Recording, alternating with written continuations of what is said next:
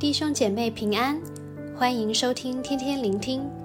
来到进食祷告的第三个星期，今天和明天会分享第七个圣灵果子的特质——信实。今天和明天分别会讲到经验信实和展现信实。信实是什么呢？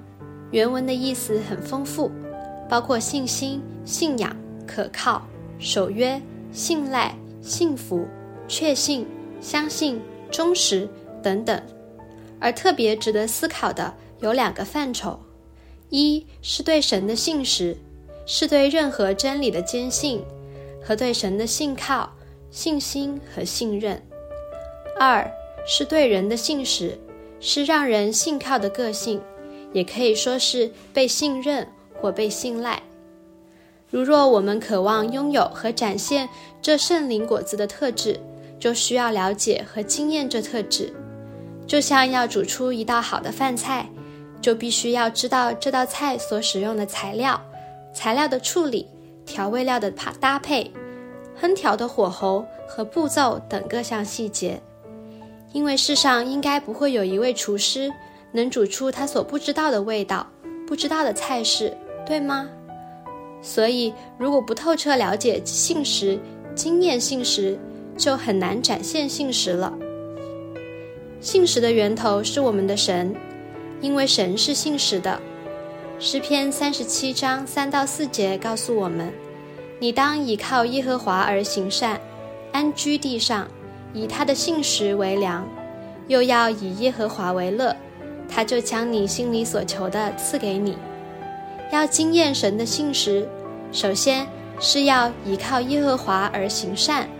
意思是依靠神，按真理去行善，而且要以耶和华为乐，不是出于勉强，而是甘心乐意的从心里去做。这样神也会赐福我们。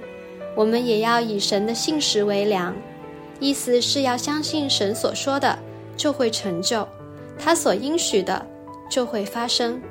我们这样相信神是信实的，就会经历他的信实。诗篇三十七章七节继续鼓励我们：你当安心倚靠耶和华，耐心等候他，不要因那道路通达的和那恶谋成就的就心怀不平。也就是说，环境可能会动摇我们对主的信心。当恶人当道，不法的事增多，我们仍能相信主的信实吗？我们能如经文所说，安心倚靠耶和华，耐心等候他吗？是不容易的。然而，在神在以赛亚书五十五章十到十一节这样说：“雨雪从天而降，并不返回，却要滋润土地，使地面发芽结实，使撒种的有种，使要吃的有粮。我口所出的话也必如此，绝不突然返回。”却要成就我的旨意，达成我差他的目的。这段经文不是先知以赛亚所说的，而是神亲自对我们说的。神说：“我口所出的话，绝不突然返回。”神所说的，神所定的，是一锤定音，不会收回的。撒母耳记上十五章二十九节再次肯定地说：“以色列的大能者必不说谎。”也不后悔，因为他不是世人，绝不后悔。神的信实是不变的，也不能被改变。神必不说谎，他必然信得过。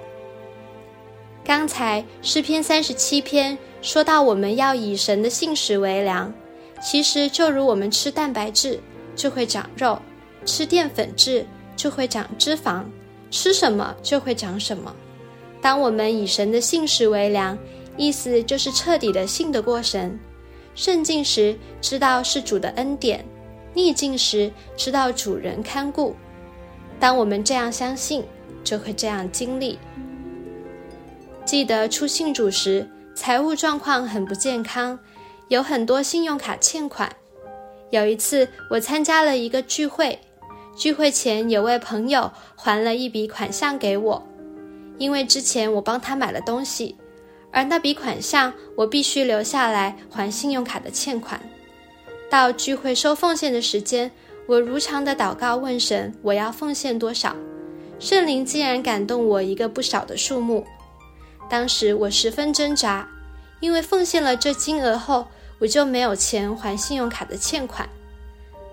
当时虽然我知道神是信实的，仍然十分挣扎。然后我心里祷告，我闭上眼睛，伸手进钱包去。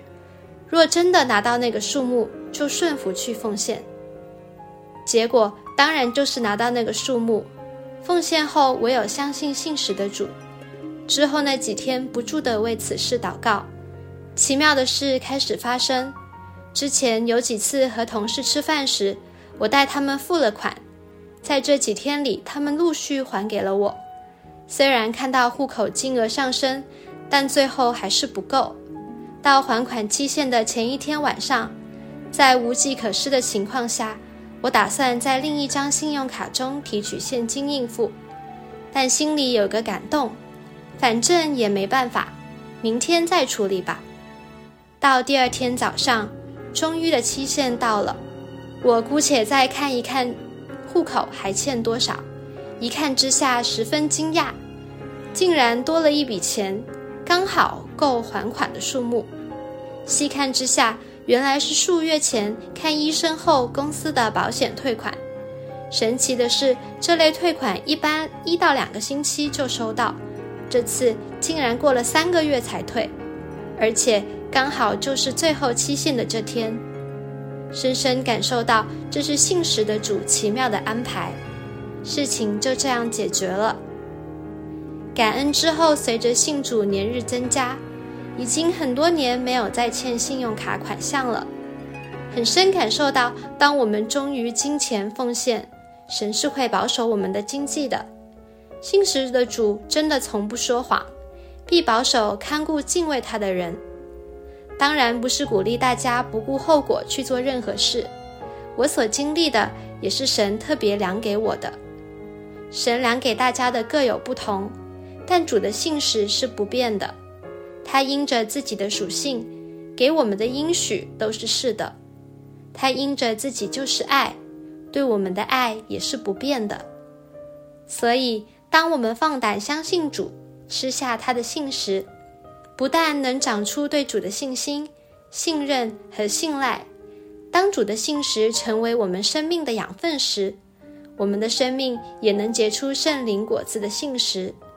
也能让我们对任何真理也坚持、坚信、坚守。愿我们都以神的信实为粮，凡事上相信主，经历主的信实，让我们更深仰望主的慈爱，让我们彰显出圣灵果子的品格，结出信实的果子。祝福大家。